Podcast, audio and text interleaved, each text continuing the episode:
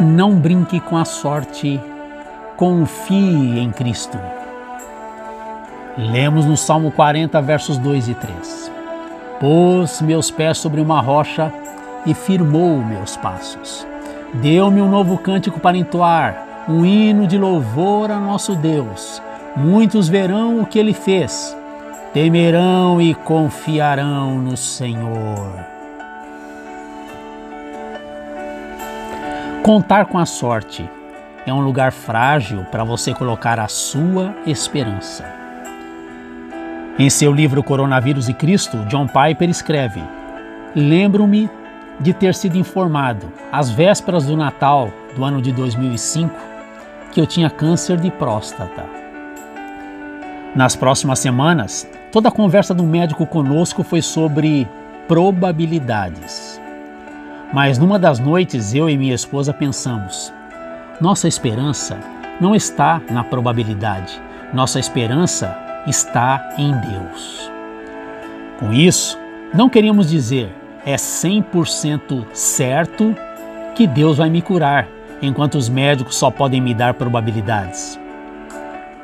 O que queríamos dizer é que a rocha da qual falamos é melhor que isso.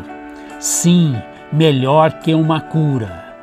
Enquanto meu futuro neste mundo começava a mudar diante dos meus olhos, diante daquele diagnóstico, Deus me trouxe à mente algo que eu havia lido recentemente na Bíblia. Primeira carta aos Tessalonicenses, capítulo 5, versos 9 e 10. Porque Deus decidiu nos salvar por meio de nosso Senhor Jesus Cristo, em vez de derramar sua ira sobre nós. Cristo morreu por nós para que, quer estejamos vivos, quer dormindo, vivamos com Ele para sempre.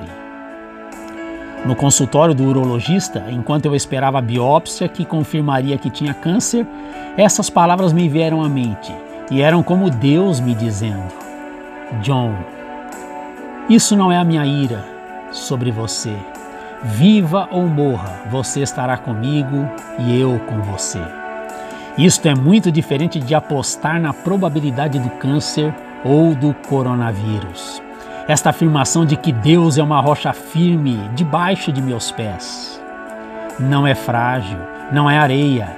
Eu gostaria que nesses tempos de incertezas houvesse uma rocha debaixo dos seus pés, uma rocha de certezas em vez da areia das probabilidades.